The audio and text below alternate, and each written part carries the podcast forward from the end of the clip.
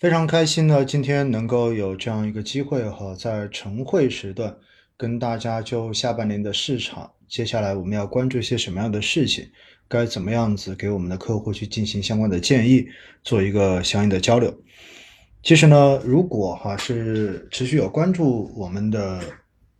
同事，昨天晚上的威尼斯星空夜话，在中间呢，我也花了很长的时间去讲到了关于市场的热点事件。应该说呢。整个上半年哈，市场是经历了一个升 V 的这样的一个走势，基本上呢，在前面的四个月，市场是属于跌跌不休，然后一直到四月二十七号开始，市场触底的反弹。那么到昨天收收盘之后呢，整个市场的表现，呃，有一些行业，比如说热门的。新能源呐，然后汽车啦等等这一些呢，基本上把今年前面四个月跌的这个跌幅已经给收回来了。现在我们可能首先要去看一下哈，到底上半年发生了一些什么样的事情，然后下半年我们到底怎么去演绎这些事情。其实呢，在整个上半年哈，一方面确实是因为经济承压，所以在去年年底透露出稳增长的这一个政策的导向之后。应该说，从去年的十二月份到今年的一二月份，其实走的就是一个风格切换的路子，也就是从成长板块，然后一路的向稳增长的这种传统的周期，然后去进行转换这样的一个切换的过程。那么，往往呢，在市场风格发生切换的时候，都会存在着一个青黄不接的时候。所以呢，这是今年一开始市场出现下跌的一个原因。但是之后呢，因为叠加了几个黑天鹅的事件，对国内影响最大、冲击最大的，肯定是从三月份开始到四月份的这一个奥米克戎的疫情的影响。奥米克戎的疫情主要是发生在中国经济最发达的地区，尤其是长三角地区的这一个疫情的蔓延，最终导致了整个物流，包括整个生产链都出现了比较明显的这样子的阻滞。因此呢，在这样子的环境之下，本来市场刚好是处在一个青黄不接的时候，然后叠加风控，叠加各种经济要素的停止流通，到最后呢，让大家的这种恐慌情绪就变得更加的高涨。对于未来上市的这些公司实体经济的盈利的状况，然后大家都更加的担心一些。所以在这样的情况之下呢，市场进一步的出现了下跌。那除了这个影响最。明显的要素之外呢，另外就还有一个是俄乌冲突。俄乌冲突的这个影响呢，其实对我国的直接影响可能并不太大，但是呢，它对于全球的这个通胀的演绎，其实是有非常重大的影响。那大家知道呢，因为俄罗斯是全球非常重要的一个能源的出口国，尤其是欧洲天然气的重要的一个供应国。但是呢，在过去的这段时间，因为对俄罗斯的各种封锁，所以造成了全球原油价格出现了暴涨，并且呢，我们也看到哈，因为俄乌两国全部都是传统的粮食出口大国，所以呢，最终也对于全球的这一个食品价格的攀升，然后埋下了这一个隐患。所以，一方面能源价格涨，一方面食品价格在涨，最终呢，就造成了全球通胀的大幅上升，尤其是西方。那我们。从这个衍生的角度来看呢，我们就看到了美国的通胀 CPI 数据，可以说在过去的这几个月呢，一直维持在百分之八以上这样的一个高水平，最终呢，导致美联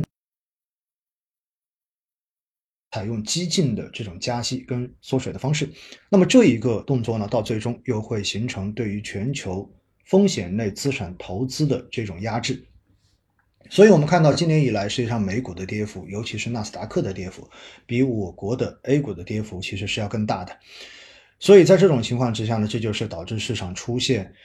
在前几个月的这种回调的第三个原因，那就是美联储的加息，并且呢，在俄乌冲突的过程中间，我们也看到，因为美国连同欧洲对于俄罗斯实行了全方位的各种制裁，制裁。而这种制裁手段呢，在之前哈，可能大家想都没有想过，比如说踢出 SWIFT 的系统，对不对？然后就是把它踢出国际的这一个支付清算系统，然后另外呢，就包括对俄罗斯的呃外汇储备进行冻结，包括像昨天刚刚通过的，嗯，对俄罗斯的黄金，然后禁止进行一个买卖等等等等。那么这一些制裁的措施，哈，尤其是在之前对于俄罗斯在美国股票市场上市的这些股票、这些公司的股票进行冻结，那么这些手段在之前大家都没有想过。那出来之后呢，最终导致了让国内、让全球的资本都产生了一种联想，那就是未来相关的手段是不是也会应用在中国的身上？那如果应用在中国身上，对于中国的这一些可投资的资产，是否也会造成流动性的瞬间缺失，最终形成资产价格的这种大幅下降？所以呢，我们可以看得很清楚，在三月份的那段时间，一方面国外的投行对于中国，尤其是中概股的相关的这些公司的估价，然后进行了大幅的下修，并且呢，一度把它定义为不可投资的资产，因此。在这样子的恐慌情绪之下呢，带动了整个市场的加速下跌。当然，以上的话呢，是我们回顾哈，就是一到四月份为什么会发生这个下跌的事情。当然呢，互联网时代哈，因为信息的传递都比较的快，比较的扁平，所以相对而言呢，整个市场下跌的这个速度跟幅度都比以往每一次的下跌，各次的下跌呢，都会更快一些，然后更深一些。但是呢，我们回头来看，四月底到现在，为什么市场能够连续的反弹？其实呢，也就是刚才所说到的这一些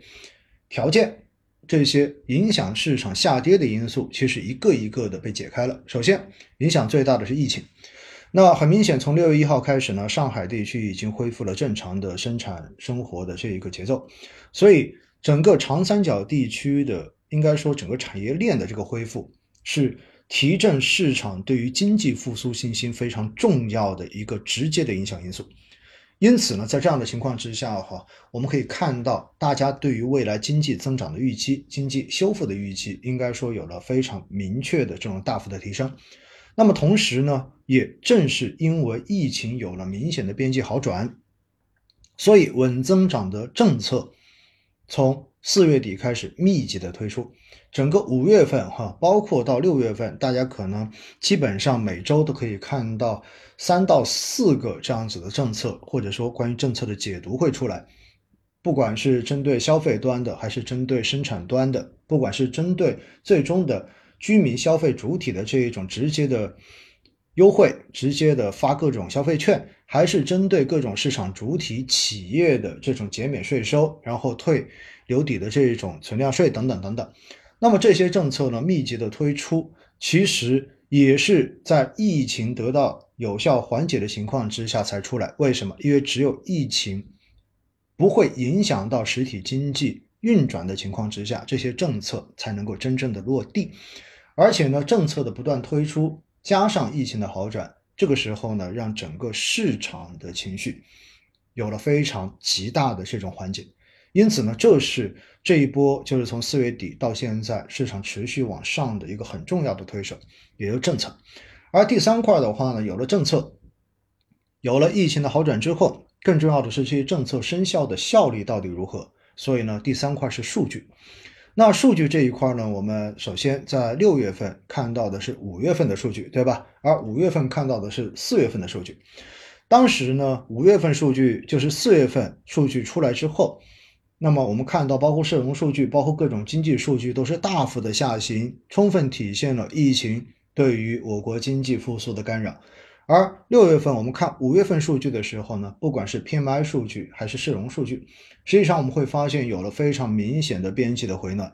虽然像采购经理人数据，就是 PMI 数据呢，并没有回到五十以上，但是。边际上面基本上都有三个点以上的这样子的一个边际的往上的变化，所以呢，这就进一步的让市场觉得，让大家觉得，哎，经济果然开始有了非常好的这样的一个转变的方向，所以呢，这也进一步的在推动着整个市场情绪的上升，而像五月份的社融数据更是超预期的这个新增量，对吧？远远的超过大家的预期，虽然在。中长期贷款的这一个占比结构并不算非常健康的情况之下，总量的上升，不管怎么说，都意味着信用真正投放的这种转向。因为只有当企业愿意借钱，只有当消费者愿意借钱，那么这个时候才意味着大家对于前景、对于将来是有信心的。觉得有信心，那么大家才会愿意去进行消费，愿意去进行生产，这样子才能够让经济真正的能够复苏起来。所以呢，相关的这些数据的验证也推升了六月份到现在的这个强势的行情。那么我们现在要去展望接下来到底会怎么走，七月份。包括接下来下半年会怎么走的时候，其实我们还是问这几个问题：，就是以上的这些要素有没有发生根本性的转变呢？首先，我们所看到的是稳增长的这一个决心，包括政策出台的这一个力度有没有可能会发生转向？这一点毫无疑问是不会转向的，因为呢，实际上在上周上周啊，上周二跟上周三，市场还是有明显的这种调整的迹象。但是呢，周三的晚上，国常会针对汽车消费的这一个再刺激的政策推出之后，我们看到市场瞬间又直接回到了一个强势上涨的这样的一个通道中间。这说明什么？这说明其实现在的政策导向非常的明确，仍然是刺激经济，仍然是稳增长。所以呢，从下半年来讲，如果经济数据能够持续的改善，或许我们看到政策出台的这个频度跟力度，也许不如五月份跟六月份。毕竟你有了效果之后，我肯定会稍微的缓一缓，对不对？看看效果。但是只要后续经济数据或者说经济复苏开始呈现出、开始体现出压力的时候，那我相信呢，相关的这种针对性的推进政策，一定还会陆续出台。而这些数据的出台，而这些政策的出台，必然仍然会维持着市场对于将来经济复苏的一个信心。所以这一点呢，我觉得是没有发生根本性转变的。然后第二点，我们刚刚说了数据的验证，就到底经济是否会能够继续五月份以来的这种恢复的势头？那我觉得这是一个非常关键的事情。所以呢，再过两天就是七月份，然后应该在后天。统计局的 PMI 数据就会出来，大家可以去关注一下，包括制造业跟服务业的 PMI 是否依然维持着边际在往上升的状态。如果是的话，那么意味着市场主体，因为 PMI 本来就是采购人经理指数嘛，那么采购经理指数体现的是企业对于下一个月的这一个订单、对于经营状况的这样的一个信心的一个调查问卷。所以呢，如果能够继续的维持，那我觉得基本上来说。就意味着，就体现着、验证着整个经济的这个复苏的方向是没有发生根本性转变的，我觉得就 OK。那么市场仍然会得到提振。那 PMI 数据出来之后，接下来我们要关注的是市容数据，对吧？是否能够有结构上面的优化，而且总量是否仍然维持在一个同比能够有大幅的这一种呃往上升的这样的一种状态？如果有的话，意味着五月底，意味着从四月到五月这个阶段的话呢，就是这一波市场的信用底，而信用底出现呢，往往就意味着在不久的将来，一般半年之内，那么经济的这一个复苏拐点就会出现，也就是经济增速的这一个见底就会出现。所以呢，这样子的话，应该说也能够给市场更大的信心。所以这是第二块我们要去关注的，仍然是数据。七月份是一个非常重要的数据节点，因为包括呃上半年。各家上市公司的这一个相应的财务报告，对吧？然后包括二季度的相关的经济数据等等等等，这些都会出来。所以呢，七月份我们大家作为专业人士哈，我们必须要去关注数据，这些数据到底是什么样子的。而第三块呢，我们还是要看什么？就是美国以及外围市场。因为美国的加息，哈，在六月份已经加了七十五个 BP，这是近四十年以来的最激进的一次加息。而且的话呢，在这个过程中间，美联储在后面的讲话中间，也已经调低了美国经济增长的这个预期，调高了通胀的这个数据。所以这说明什么呢？这说明接下来美联储的重要的第一工作要务就是压通胀。而如果压通胀，必然会。对美国的经济造成负面的压制，所以呢，现在基本上大家都预期，随着加息进程的继续，如果在下一次它继续加七十五个 BP，而且连续的加下去的话呢，现在基本上预测应该还有两百一百五到两百个 BP 左右的这样的一个加息的空间啊。那如果这个事情做下去，那么大概率呢，到今年的四季度或者到呃，今明两年交界的那个时候呢，美国的经济会从现在的一个比较的强劲，然后转向于衰退。那在这种情况之下呢，美股市场很有可能会出现比较大的震荡。而如果以美国为代表的资本市场出现大的动荡，必然会对于全球，尤其是新兴市场的这一种经济，包括股市，都会产生比较大的扰动。所以这一点的话呢，也是我们需要去关注的。当然，从目前来讲呢，美国的经济还是处在一个过热的后期啊，所以它的通胀比较高。但是呢，我国的经济现在是处在一个疫后的复苏期，相当于我们是处在经济周期中间的一个衰退往复苏这样的一个过程中间去转换的时候，因此呢，我们在整个如果按照传统的美林时钟来讲的话，在复苏期肯定股票类资产是排在第一位值得配置的资产。而作为美国，他们处在的是一个过热的周期，往滞胀的这个周期去转换的话呢，其实对于他们来讲，也许，呃，这个时候的股票类资产就不是一个值得去持有的资产了。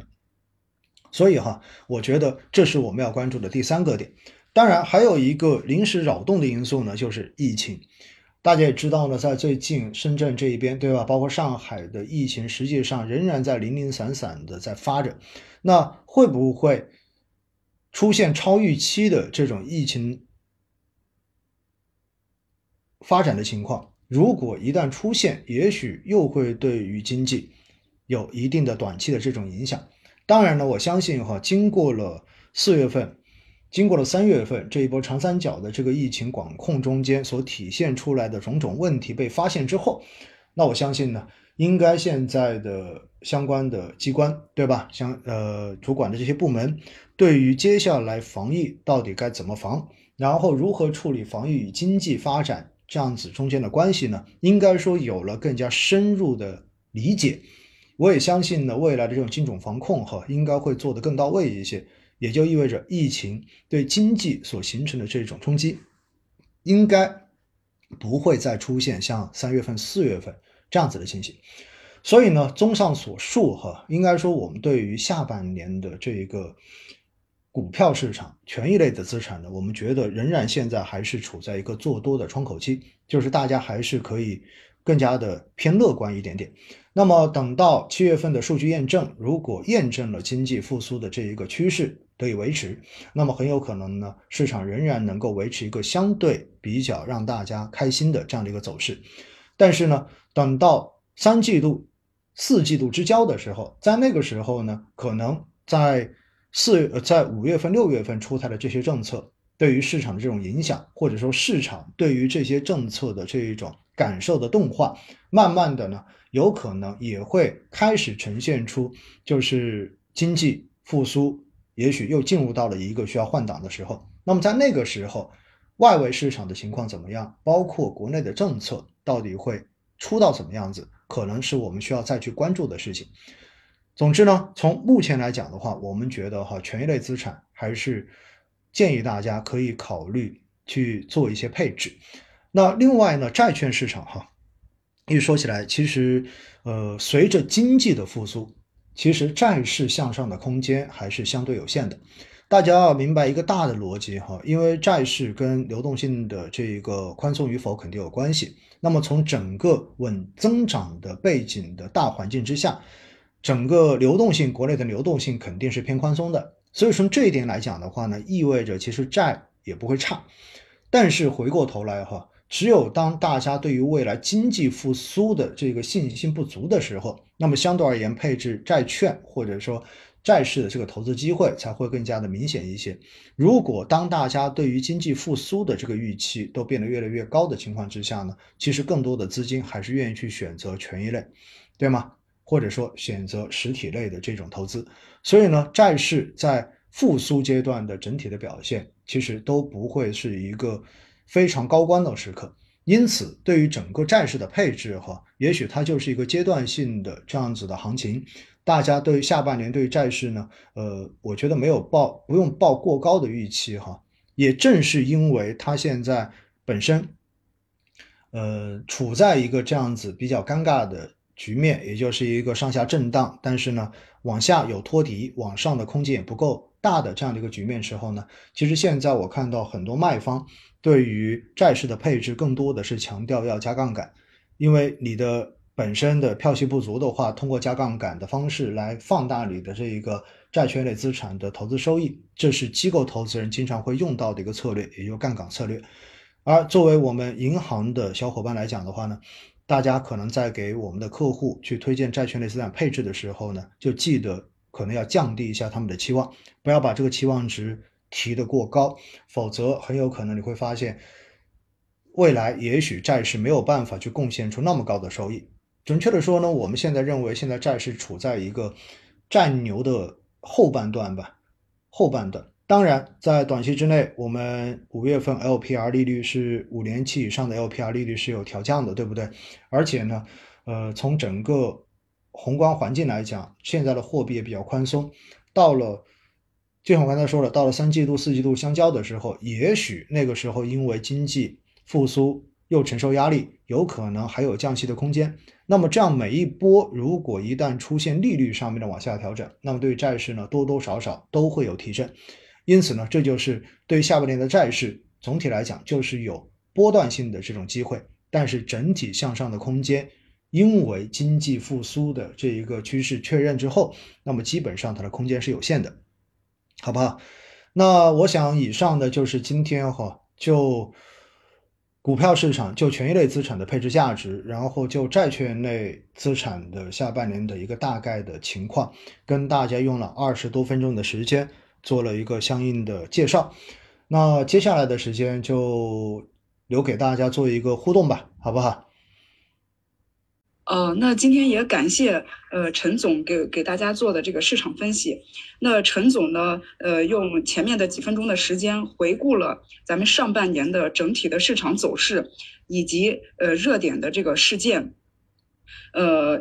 那当然，陈总也有提到，就是有四月份的时候，我们这个市场到了三千点以下，从五月份、六月份开始，呃，逐逐渐走向一个上升的这样的这样的一个趋势，主要就是因为就是一些影响这个市场的一些呃因素被逐一的这个解开了，包括我们的这个疫情的呃好转。还有政我们的这个政府的这个稳增长的这个政策，以及我们前期的这个数据。那对于下半年的这个市场呢，呃，陈总也有提到，是政府稳增长的这个决心不变，包括我们的这个政策导向也是不变的。那一旦就是包括我们马上要出出来的这个七月份要出的这个六月份的这个数据，如像这个 PMI 这个数据一旦出来之后，验证了前期的这个经济复苏的这个预期之后呢，整个我们也基本上可以确定，就是经济也逐渐走向的这个复苏，还有包括外围的这个美国的呃这个经济，它也是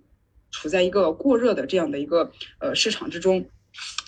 呃，还有像第四个，陈总也有提到，就是我们的这个疫情对于经济的这个影响和。以及冲击的话，呃，基本上就是我们预期就是，呃，比不会再比三三四月份整体的这个情况更差。那通过前前面的这些一系列的这个分析的之后呢，那陈总也有提到，就是下半年整个权益类的这个资产，我们可以就是呃就是建议去呃这个做多，也就是权益类的这个资产更值得。去投资，那当到了这个三四季度交替的这个时候，我们还要再次去关注，包括外围的环境啊，呃，以及上半年的一些政出台的这个政策的一些影响等等，这个需要还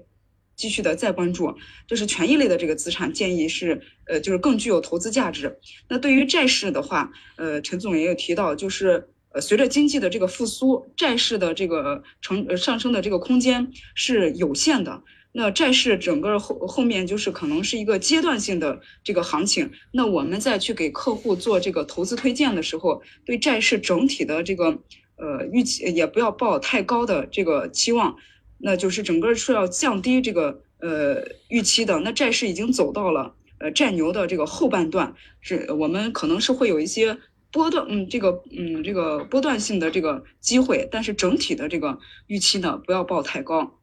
呃，陈总，嗯，还是要提醒一下大家，因为毕竟呢，在过去的这两个月时间，市场反弹的速度相当的快，所以呢，热门行业的这种涨幅和有些已经超过了百分之五十了，对吧？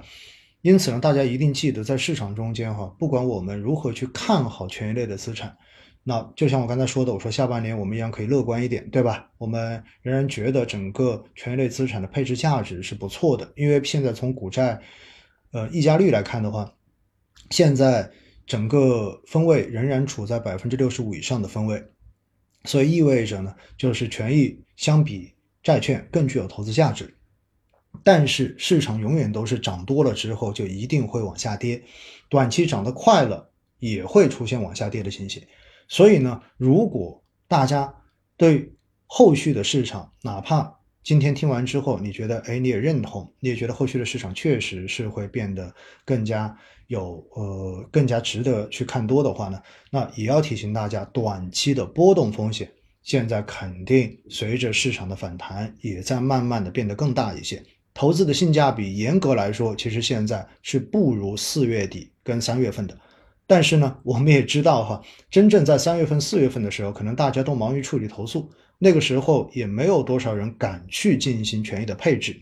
但是，就是随着市场这种连续反弹、连续回暖之后，可能越来越多的人会对于权益类资产开始感兴趣。但是这种兴趣，也许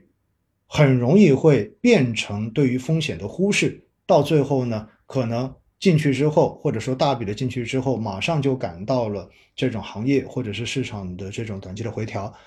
有可能会给我们的这个营销工作带来更大的工作压力。所以呢，我还是建议大家哈，就是虽然我们看多，但是仍然要提示风险，而且呢，在某种程度上面来说，大家通过这一种相对。风险均衡一点的这种产品的配置，或者说通过不同风险种类的这种资产来进行配置，或者通过分批的方式，比如说定投的方式来进行配置，也许都会让大家未来的这种工作压力变得更小一些，能够让我们自己的投资，让客户的投资都变得更加能够在心理上面承受一些。我觉得这可能是我要补充给大家做的这一个建议，好不好？然后呢，我也看到哈，就是有一个同事问了，请问下，请问一下赛道哪一个比较有展望？那目前呢，我们公司的看法就是，因为现在国内的经济其实最大的问题是有效需求不足，所以现在我们所有的政策都是偏向于需求的刺激，而需求刺激呢，在过往每一次的这种经济需要托底的时候，往往都是通过房地产去托的底。但是呢，我们看到，至少从去年到现在为止呢，整个房地产托底的效应还不是很明显。因为大家可能看到，就是全国除了一线城市的这种豪宅之外，那么三四线城市，包括二线城市的整个二手房的成交价格，实际上还是在往下降的。所以呢，接下来下半年，我们相信针对房地产的相关的这种政策仍然会继续的出，仍然会继续的放开。但是呢，当房地产还没有办法从这一个趋势中间拖出来的情况之下呢，那么针对下半年，我们觉得接下来一方面是基建，另外一方面呢就是大家关注到的汽车，这两块将会是刺激消费非常重要的抓手。而从历史上面来讲呢，汽车的贝塔行情哈，往往会延续几个月时间，所以汽车从四月底到现在的反弹的整个行业的反弹已经超过了百分之四十。说实话，这一个短期确实有点快，但是呢，从历史来讲的话，可能汽车的这一个将来的行情还有可能延续。另外呢，对于基建来讲呢，大家就要关注，因为七月份就是平时的六七月份，包括八月份，因为气温的原因，往往是基建开工的一个淡季，所以呢，当度过这个时间之后，也许下半年的这一个基建的项目的开工。会大幅的加速，因此呢，这两个提需求方向的呃行业是我们内部比较在目前这个阶段相对而言觉得比较有希望的一个行业的方向。但是呢，我特别要提醒大家哈，针对行业投资，如果我们对于相关的行业没有足够的了解，没有足够的信仰的话，真的不要轻易的去尝试，因为行业投资的门槛。是更高一些的，而且它的波动也会比普通的这一种宽基要更厉害一些的。希望大家一定要有这样的一个心理的认知，好不好？呃，非常感谢陈总的这个提示。刚才陈总这个提示确实是非常重要的。我们也一直在跟呃大家去说，就是在投资的过程中，一定是别人贪婪的时候我恐惧，别人恐惧的时候我贪婪，而且呢，也要给客户做好的这个这个资产配置，或者说是这个风险分散。在每个月我们下发的这个基金的产品表中，也是按照这种短债加固收加加权益类资产这种组合的方式。去给客户去做这个营销推荐的，那我们在这里面也提示，就是大家在给去客户这个推荐的时候，尤其是这种权益类的资产，不能去做这种单一资产的这个投资，就是说我的这个全部的这个资产都投资在这个权益类呃上面。或者说是我就是只投资单一的这个产品，某一个产品，那这样的话，一旦出现这种市场的回调，或者产品本身的这个呃回调的话，那这个客户就是没有其他的这个产品去做这个风险的这个对冲，所以呢，呃，在这里。财经理给客户在做基金配置的时候，一定是一个组合性的这个配置，按照这种低风险的，比如说像我们的这个债券短债类的，加上我们的这个固固收加，再加上我们的这个权益类，比如说像我们的权益类的定投去组合配置，这样呢才能够整个控制我们呃组合的一个整体的这个风险，当然也会进也会大大的减少我们的这个售后的这个投诉。那再次感谢陈总。好了，喜马拉雅的朋友们，今天早上呢是我给银行做一个线上的早会哈，然后想的呢，反正通过喜马拉雅等于把这个录音给录下来，因此就顺便开了一个天窗的直播，所以打扰大家了，好吗？因为讲的内容实际上跟昨天星空夜话的主体内容差别应该不大的，只不过呢，它可能会更系统一点，因为毕竟，呃，就没有什么口水话，好吗？好了，那差不多就到这里了。我看到中间有个朋友问纳指哈，纳指，呃，其实已经也跌了有蛮多的百分之三十以上的。作为定投来讲呢，只要你自己认为，呃，纳指中间的这些样本股公司是没有问题的，其实是可以不择时的，因为它毕竟相比最高点，现在已经下来了百分之三十多。虽然在后续也许它仍然会有比较大的这种震荡，但是震荡不就是？定投最喜欢的市场嘛，好不好？好了，非常感谢大家，那今天的这个天窗就到这里结束，谢谢你们，拜拜。